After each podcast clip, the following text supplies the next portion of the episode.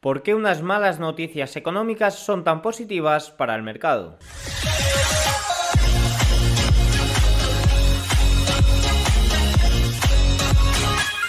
Muy buenas a todos y bienvenidos un día más al canal. Hoy es martes 29 de agosto de 2023 y en este momento son las 21.33 hora española, 15.33 horario ET. El día de hoy hemos tenido una serie de datos malos para la economía estadounidense, sobre todo las ofertas de empleo que han sorprendido drásticamente a la baja. Tenemos tres meses consecutivos de caídas eh, que no se veía pues desde eh, los tres meses esos del COVID, evidentemente. Y también se trata de la cifra más baja desde, creo recordar, que marzo o abril de 2021. Y ante ello, el mercado ha respondido al alza. El S&P 500 ha superado el soporte, la resistencia a los 4.450 que veníamos comentando que era tan importante. Ya comentaba en el día de ayer que estaba viendo, o que ayer vi un cierre de bastante fortaleza en los índices, contrario a lo que veníamos teniendo la semana pasada, que fue de una debilidad bastante bastante grande. Pero el día de hoy ha sorprendido al alza y se han roto niveles muy importantes. Y quizás eh, sea... Em, quizás estos malos datos económicos sean el catalizador, por sorprendente que parezca, para que de nuevo intentemos seguir con este rally alcista en eh, los índices y también en los valores, eh, bueno, por líderes del mercado. Hoy también hemos vuelto un poco a Google, que ha presentado novedades sobre su plataforma de inteligencia artificial business de creo que 30 euros, 30 dólares que también ha gustado mucho al mercado, una, una, asociación con Nvidia, pues bueno, volvemos un poco a ese FOMO por la inteligencia artificial con grandes resultados que presentó Nvidia, volvemos también a unos malos datos económicos que evidentemente eh, limitan el margen que tiene la Reserva Federal y los bancos centrales para seguir subiendo tipos de interés y eso gusta mucho a los índices porque se descuentan bajadas. El mercado es un drogadicto y en estos momentos eso es lo que le mueve. Y también evidentemente eh, ya sabéis que eh, influye mucho cómo está la renta fija. Eh, los rendimientos de los bonos estadounidenses a 10 años están cayendo considerablemente hoy. Además de por los malos datos que hemos tenido, también influye la gran subasta de bonos a 7 años que, hemos, que se ha tenido sobre todo por, parte, por la parte extranjera. Así que nada, dicho esto, vamos con los datos más importantes del día. Empezamos con la confianza de los consumidores alemana. La moral de los consumidores ha vuelto a empeorar en Alemania. El índice GFK del clima de consumidores bajó de menos 24,5 a menos 25,5 para septiembre, frente al menos 24,5 previsto. Es decir, esto se trata de la confianza de los consumidores a futuro. El indicador de expectativas económicas bajó 9,9 puntos hasta menos 6,2 puntos, el más bajo desde diciembre del año 2022, menos 10,3 puntos. Las expectativas de ingresos se deterioraron con una caída del indicador de 6,4 puntos hasta menos 11,5 puntos. Las posibilidades de que la confianza de los consumidores se recupere de forma sostenible antes de finales de año son menores, han comentado desde GF esto evidentemente también es un dato positivo para los mercados europeos, por raro que parezca, porque sí que es cierto que la economía de Europa no tiene, de la eurozona en general, no tiene tanto margen para seguir subiendo los tipos de interés. Si se empiezan a descontar políticas expansivas y el mercado es un drogadicto de estas políticas y eso es lo que va buscando. Y como digo, eh, ¿cómo puede ser que los índices europeos estén tan, tan arriba? Eh, porque bueno, pues los americanos al final lo asociamos a la inteligencia artificial y demás, no es solo la inteligencia artificial lo que está impulsando a los americanos, ni es eh, y lo que está impulsando a, Europa. Al final ya hemos tenido una corrección, sobre todo en el año 2022. Sobre todo se estaban descontando unos problemas energéticos que iban a afectar de una forma muy superior a lo que lo están haciendo. Eso no ha sucedido y eso fue lo que impulsó sobre todo a los mercados europeos. Y ahora ya se está empezando a descontar de una forma muy certera la... Eh, por un lado, la desinflación, aunque en la eurozona sigue siendo eh, elevada y puede haber grandes problemas, pero se está descontando que no va a haber mayores subidas de tipos. Aunque eso sí, eh, va a haber problemas con la inflación, parece en Europa, porque está en unos niveles eh, bastante, bastante más elevados que en Estados Unidos. En Estados Unidos sí que podemos hablar de que se va a normalizar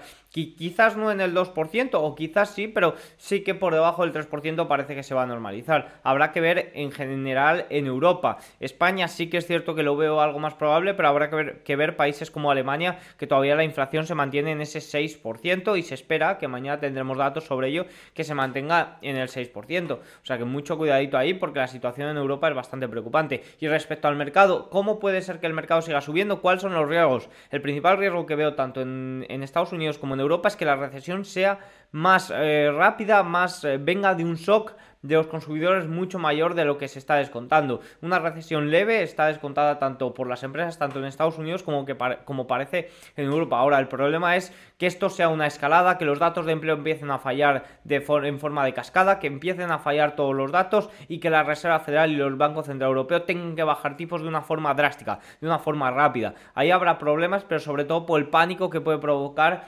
en, los inversores de no saber de si ocurre algo más, porque los consumidores tendrán un shock importante en ese caso. O sea, el problema ya no es que los datos se empiecen a, aflojar, que eso es, eso es lo que debería de pasar y si empiezan a aflojar de una forma escalonada, las bajadas de tipos también serán de una forma escalonada, sino el mayor problema es que sea, eh, se tengan que bajar tipos de una forma rápida. Por eso es lo que vengo comentando de que el panorama de no recesión aumenta el riesgo de que se tengan que bajar tipos de una forma rápida porque pueda provocar algo, pueda romper algo. Ese desde mi punto de vista es el principal riesgo tanto para los mercados europeos como para los, los mercados americanos. De momento, yo cada vez que hay una ligera corrección, activo, activo coberturas por si acaso. Eh, y en días como hoy, pues eh, se desactivan pero no me fío nada de este mercado.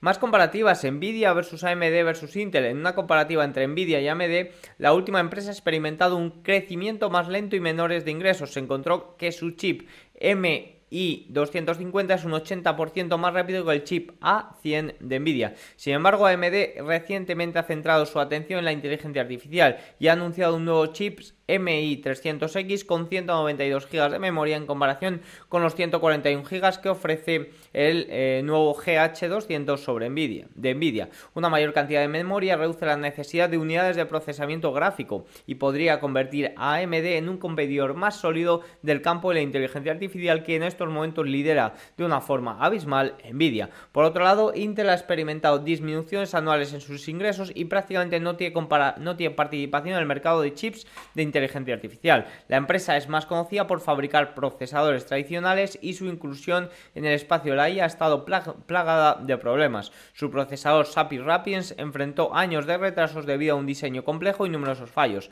De cara al futuro, las tres compañías han indicado que planean ampliar sus ofertas en el campo de la inteligencia artificial. No es difícil entender por qué. Se informa que ChatGPT funciona con 10.000 chips de Nvidia A100, lo que tendría un coste total de alrededor 100 millones de dólares. A medida que se desarrollen más modelos de inteligencia artificial, la infraestructura que los respalda representará una gran oportunidad de ingresos. Aquí tenemos la comparativa entre Nvidia, entre los ingresos de Nvidia desde el Q2 de 2021, de AMD y de Intel. Fijaos que Intel superaba ampliamente tanto a Nvidia como a AMD y en estos momentos supera la parte data center a eh, AMD, Intel supera a AMD, pero fijaros como Nvidia ha pasado a todos por la derecha eh, con un aumento de un 177% de forma interanual. Más puntos importantes del día y esto me ha sorprendido y no he logrado encontrar más información sobre ello en Wall Street Journal. Estaré, este, estad muy atentos al cierre de sesión, ya que en el Substack, en The Market Take, lo mando unas horas posterior al cierre de mercado, trataré de profundizar sobre ello porque me parece preocupante. Ha filtrado el Wall Street Journal de una forma rápida y a través de algunos de sus periodistas en cuentas privadas y de pago que eh, los propietarios de viviendas en Estados Unidos están renunciando a sus pólizas de seguro. Según el periódico, los propietarios de vivienda de Estados Unidos están renunciando cada vez más a sus seguros de hogar, apostando a que la posibilidad de un desastre no es lo suficientemente alta como para justificar el coste. El periódico afirma que la media nacional de seguros del hogar basados con una cobertura de 250.000 dólares por vivienda aumentó este año a 1.428 dólares anuales, un 20% más que en 2022. Los riesgos que corren son importantes. Si una vivienda queda destruida, el propietario pierde la casa y su contenido, pero también puede tener que pagar por retirar los escombros. Esto es muy preocupante porque el aumento de esto se debe eh, a intereses, inflación, eh, todo lo que ha sucedido y, vemos como el consumidor no es que no lo esté dejando de pagar, como nos dicen ahí, porque eh, ha aumentado su coste y cree que no lo vale. No está dejando, lo ha dejado de pagar porque no puede, no puede hacer frente a ello. Ya hemos visto como el exceso de ahorro de los consumidores está en mínimos, eh, los préstamos al consumo están en máximos, eh, la tasa de ahorro es lo único que trata de sustentarles y estamos viendo como cada vez hay más, hay más trabajadores que dependen de más de un empleo, es decir, que, que el empleo a jornada completa está disminuyendo que, no necesitan más de un empleo para poder llegar a fin de mes. Esto está provocando este tipo de cosas y esto es a lo que me refiero con lo que el mayor riesgo es un shock rápido de los consumidores. Caso de que haya eh, desempleos de una forma más rápida, que, el empleo deje de estar ajustado como está, hay muchos consumidores que dependen de la tasa de ahorro mensual. Entonces ahí es donde está el problema y eso sería una caída en cascada. Así que veremos septiembre y octubre también con el reinicio de pagos estudiantiles. Septiembre no suele ser un buen mes en los mercados y suele ser un mes en el que suceden cosas a nivel económico. Como os digo, no me fío mucho de que eh, evidentemente unos malos datos son datos positivos porque acercan más las bajadas de tipos, alejan más que haya mayor subida, mayor endurecimiento, pero no me fío mucho de la situación y activo coberturas a la mínima que puedo. Prefiero ganar menos y estar algo más protegido. Más puntos importantes. El precio de la vivienda, el índice Case-Shiller de precios intermensuales de la vivienda de Estados Unidos disminuyó hasta el 0,9% en junio desde el 1,5% en mayo de 2023. Aún así, encadena su cuarto mes consecutivo de aumentos. Cayó un 1,2% respecto al periodo correspondiente a un año. En junio de 2023, en la línea general, con las estimaciones del mercado, un descenso de 1,3%, marcando el cuarto eh, mes consecutivo de caída de la vivienda a medida que la agresiva endurecimiento de la Fed eh, borra la demanda de hipotecas, es decir, cuarto mes consecutivo de caída intermensual y también eh, cuarto mes consecutivo de subidas, eh, de caída interanual, perdón, y cuarto mes consecutivo de subidas intermensuales. El índice nacional de precios de la vivienda subió 0,65 intermensual, pero también se mantiene a la baja de forma interanual. Chicago, Cleveland y Nueva York nuevamente lideraron en camino a reportar las mayores ganancias año tras año entre las 20 ciudades en junio. La vivienda en Florida es donde empieza a hundirse. Los precios de la vivienda en Tampa subieron un 20,5% interanual en octubre. Acaba de pasar a negativo y Miami les seguirá pronto. La costa oeste sigue muy, muy hundida pero se estabiliza. En general, los precios de la vivienda siguen muy ajustados y ya estamos viendo como la demanda de hipotecas es mínima, pero evidentemente una oferta de viviendas tan baja como por ejemplo nos presenta Redfin con datos mínimos que no tiene desde que, que realiza los registros, pues están haciendo que los precios sigan muy, eh, muy altos, sigan ajustados al alza. Más puntos importantes del día de hoy. Hemos tenido sobre todo el principal dato malo para la economía, que es ese ofertas de empleo eh. El número de ofertas de empleo descendió en 338.000 respecto al mes anterior, hasta las 8.827 millones de julio de 2023, alcanzando el nivel más bajo desde marzo de 2021 y situándose por debajo del consenso del mercado en 9.465 millones. Este dato se suma a los últimos signos de enfriamiento.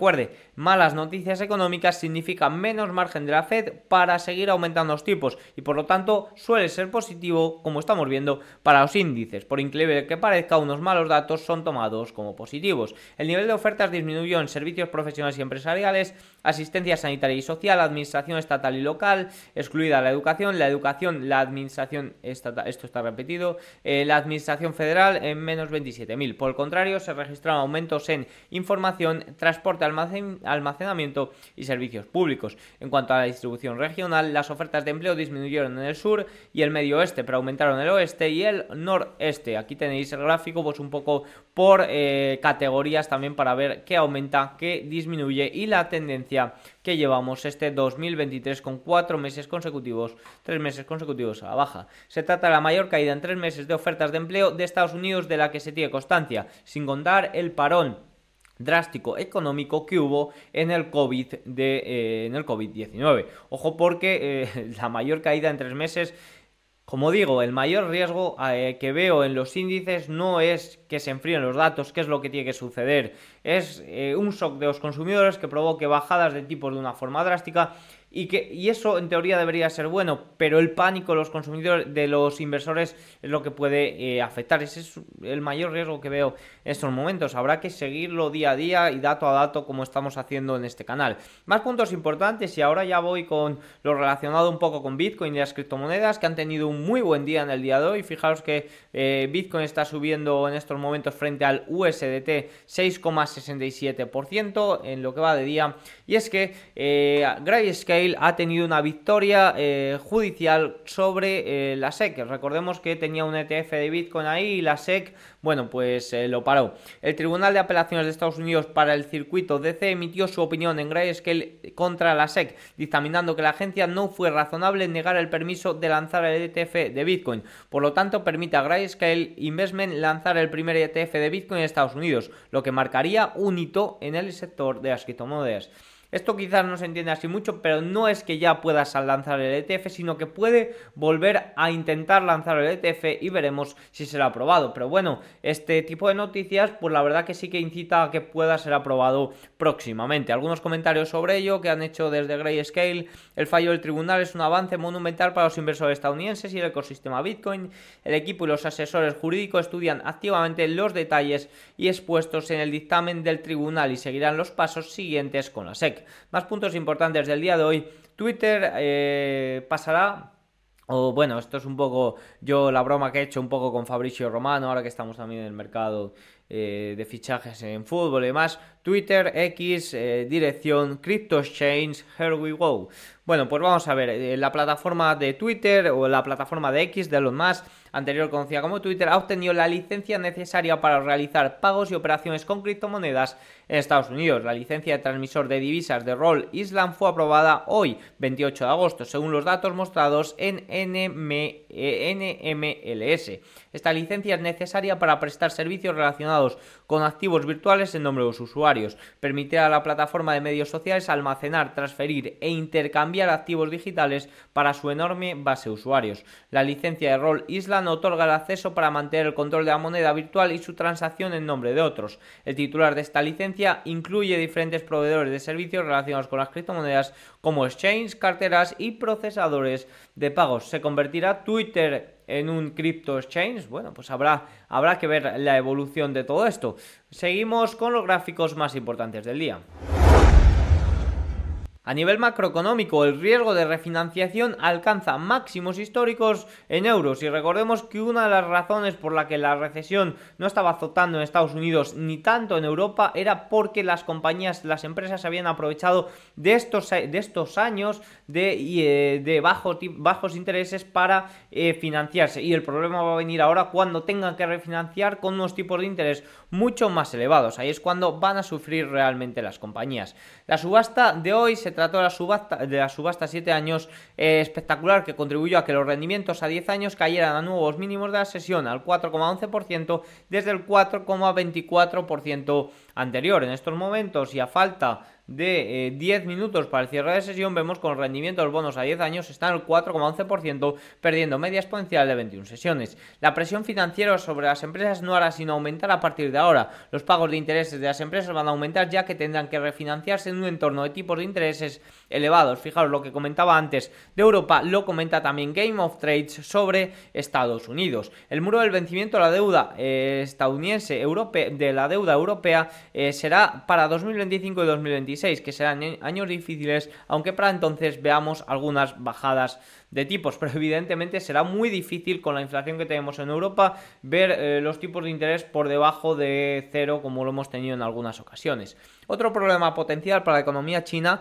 es que en los últimos cuatro años los préstamos al consumo han superado por término medio el 100% de la renta disponible. Eh, bueno, de momento esto no es allí un gran problema, eh, la inflación, no hay inflación, hay deflación y se está tratando de dar estímulos económicos, por lo que esto evidentemente sería incluso bueno o sería algo que buscaría por parte de, la administración china, ¿no? De incentivar de nuevo el consumo. Ahora, eso sí, tienen ahí el debate de no querer debilitar mucho el yuan. Los vendedores en corto han aumentado agresivamente sus apuestas contra las acciones de constructores de eh, viviendas, nos comenta JP Morgan. Más puntos que hemos conocido el día de hoy que no son muy positivos es que la confianza del consumidor de The Conference Board cae tras los buenos datos de julio, pasa del mejor dato en dos años al más débil desde mayo. Evidentemente esto no es un muy buen dato económico que como recordemos se trataría de un buen dato para el mercado, positivo para los índices. Las expectativas de inflación aumentaron desde los mínimos de octubre de 2020. Ojo porque esto sí que es eh, algo preocupante, eh, esos aumentos de eh, inflación que sería un poco en contra de esto de los malos datos económicos. Más puntos importantes, si pasamos a los gráficos relacionados con los mercados financieros, las apuestas alcistas de los hedge funds en los mercados emergentes alcanzan su nivel más alto en 3,5 años, desde finales del año 2019. Los beneficios de las grandes petroleras de Oriente Medio eclipsarán con creces los de sus homólogas estadounidenses y europeas en los próximos años. Pues mucho cuidadito con esto porque eh, ya sabemos que Oriente Medio y demás países muy importantes de petróleo se han unido a los BRICS, por lo que van a tener una gran, Occidente en general va a tener una gran dependencia eh, de petróleo de estos eh, países que como vemos van a aumentar considerablemente sus ingresos o al menos eso estima Bloomberg. Más puntos del día, del día de hoy, los productos de inversión en activos digitales registraron salidas por un total de 168 millones de dólares, la mayor salida desde la represión regulatoria estadounidense de las bolsas en marzo de 2023, nos dice CoinSars. Más puntos, eh, desde la sorpresa de la salida eh, del banco japonés a finales de julio, el movimiento al alza del bono a 10 años se ha producido casi en su totalidad durante las horas de negociación en Nueva York. Esto sugiere que los tipos estadounidenses no se ven impulsados al alza por los inversores japoneses durante las horas de negociación en Tokio, pero sí durante las horas de negociación de New York. Vamos con eh, el cierre de sesión. Empezamos con Europa, al igual que la semana pasada comentaba que veía muy poca debilidad, nula debilidad con estas velas del día de hoy, vemos que el rebote parece que ahora sí que tiene mayor fuerza. Recordemos que aquí se rompió con fuerza medias, en el día de hoy se ha roto con mucha fuerza, incluso se ha abierto por encima de la media exponencial de 21 sesiones y llega a la media de 50 sesiones. Veremos si el día de mañana es capaz de romperla. Wall Street ha cerrado de una forma positiva, por lo que incluso si no sucede nada raro en la jornada asiática, puede que Europa venga de una forma eh, positiva. También recordemos que los estímulos por parte de China también movieron mucho o impulsaron en el día de ayer. Hubo una rebaja del impuesto para las transacciones de acciones bastante considerable que suele tener un gran efecto o una gran demanda, sobre todo en los primeros seis meses desde que se aplica. Luego ya parece que se normaliza. El Eurostock 600 también con mucha fuerza, rompiendo la media exponencial de 21, de 21 sesiones y la media de 50 sesiones, por lo que esto ya sí que tiene mayor pinta de rebote, al igual que la semana pasada comentábamos que había mucha debilidad también en el Eurostock 600, aquí también estamos viendo un gran rebote, impulsado también desde el día de ayer con Luis Vuitton, Hermes y demás compañías que se benefician de los estímulos chinos. Eurostox 50, más de lo mismo, subiendo 0,89% en el día de hoy. IBEX 35, más de lo mismo, superando los 9.500 puntos, subiendo un 0,96 en el día de hoy. Reino Unido, después de cerrar en el día de ayer, hoy recupera todo lo ganado por los mercados europeos ayer y también el impulso de hoy 1,65 al alza. El CAC francés 0,66% al alza, Italia 1,13, Suiza 0,72 y Holanda 0,5. Previamente en la sesión asiática el Hansen en el día de hoy sube un 1,95%. Ayer recordemos que los mercados chinos tuvieron una de las mayores caídas intradía, intradía para un eh, día alcista de la historia ya que se abrió con esos estímulos y luego poco a poco fue cerrando el gap. Cerrar el gap suele ser bastante bueno, no supera la media exponencial de 21 sesiones y todavía se mantiene en niveles un poco bajos. Como comentábamos en el vídeo de ayer, puede ser la capitulación eh, china, eh, se puede haber producido ya. Bueno, pues recordemos que las ventas de los hedge funds estaban llegando a unos niveles extremos, o sea, eh, simplemente por ley de sentimiento contrario, puede ser muy interesante. De momento, sí, a nivel técnico, muy lejos de zonas importantes. Nifty indio sube 0,19 el día de hoy, Nikkei japonés 0,18 al alza. Si nos vamos a Wall Street, a falta de 4 minutos para el cierre de la sesión, vemos como el Dow Jones se planta de nuevo en la zona de resistencia a los 35.000 puntos, se planta de nuevo por encima de la media de 50 sesiones y por encima de la media exponencial de, de 21 sesiones. El S&P 500 sube, recupera de una forma muy buena, muy fuerte, eso sí, con un volumen ligeramente inferior, por lo menos lo que estoy viendo ahora, eh, la zona de los 4.400 50 puntos. Recordemos que a partir de esta zona comentábamos que necesitaban mayores estímulos, necesitaba un mayor catalizador. La inteligencia artificial o los buenos resultados de Nvidia no llegaron a serlo, tampoco lo fueron los malos datos de PMI que tuvimos, la semana pasada. Veremos eh, porque parece que los datos de empleo, los malos datos de empleo sí que han sido, sí que han terminado de impulsar al alza eh, los índices, también a la baja, aunque también influyen las subastas, los rendimientos del bono estadounidense a 10 años. Nasdaq 100, más de lo mismo, está siendo todo muy impulsado por las grandes capitalizadas, las Big 7 que siempre se comenta, Nasdaq superando la zona importante de los 15.300 puntos, 2,22% al alza. Russell 2000, 1,24%, también un buen día, eso sí, eh, de una forma más eh, suave vemos como por capitalización las megacaps son las más beneficiadas del día, micro y en general todas beneficiadas, pero a más pequeña menos beneficiadas. Por sectores, utilities, defensivo y energía, lo que se está comportando servicios de comunicación y tecnología impulsando un poco el día. Y es que si nos vamos a ver a las market leaders, vemos como Apple 2,19%, superando niveles importantes, Microsoft 1,33%, Amazon 1,24%, Nvidia 4,07% después de esa asociación que ha anunciado Google, que está subiendo 2,73%, eso sí, de más a menos, por lo menos al cierre. Tesla impulsándose 7,45% en el día de hoy, plantándose en la media de 50 sesiones. Y chicos, la clave un poco para el mercado la estamos viendo en los rendimientos. Los rendimientos bono estadounidense a 10 años están cayendo un 2,28%, se plantan, eh, pierden el 4,2%, se plantan el 4,11%. Siguen niveles muy elevados. ¿Qué ha sucedido? ¿Qué ha sucedido para este catalizador, para este impulso de los índices, para esta caída de los rendimientos?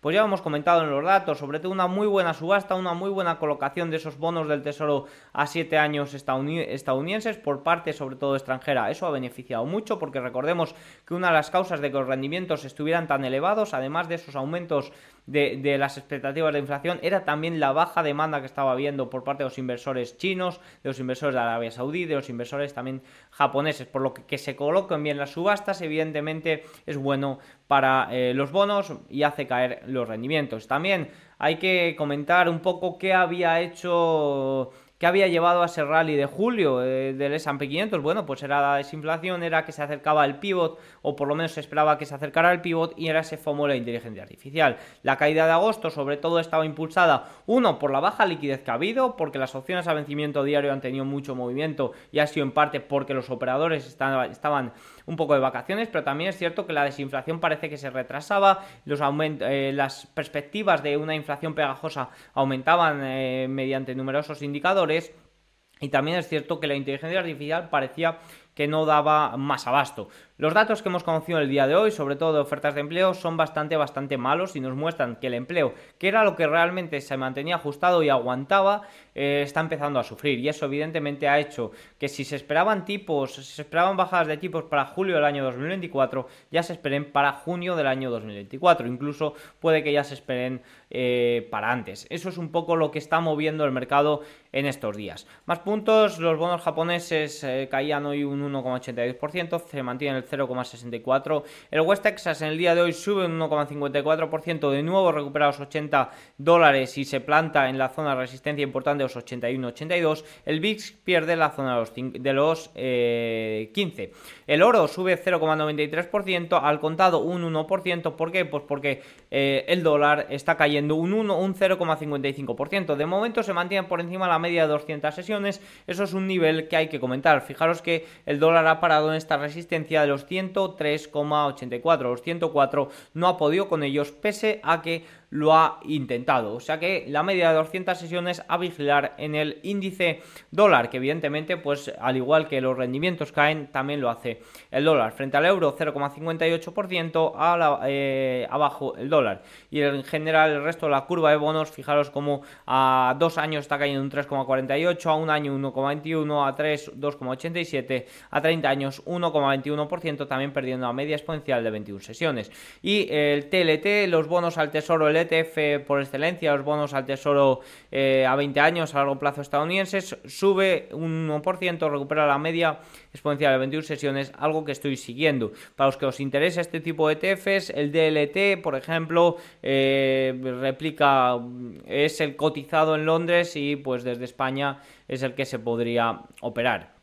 En general ya hemos visto al market leader, eh, el, uranio corrigiendo hoy un 2,99 después de este gran movimiento alcista. Yo de momento también ya me mantengo un poco al margen, al igual que eh, con las coberturas y demás, pues vamos a ver si este, este, este rally del mercado tiene continuidad o no. De momento, el día de hoy, esos malos datos económicos han impulsado sobre todo. Y ya por último, antes de irme, quería comentar eh, qué tenemos para el día de mañana, que tenemos datos importantes, datos de inflación en España, datos de inflación también en Alemania. En España se espera un dato superior al del mes anterior, influido sobre todo por ese efecto base, ya que eh, el efecto base, los datos del mes anterior estaban, están corrigiendo, o sea, estuvieron corrigiendo el año pasado y eso evidentemente influye a que los datos eh, sean pues ligeramente superiores. Aunque eso sí, de forma intermensual también se espera un crecimiento, un 0,4 frente al 0,2 del mes anterior, también ahí influye el verano. En Alemania se esperan unos datos similares a los del mes pasado, una caída del 6,2 al 6,1%, 6%,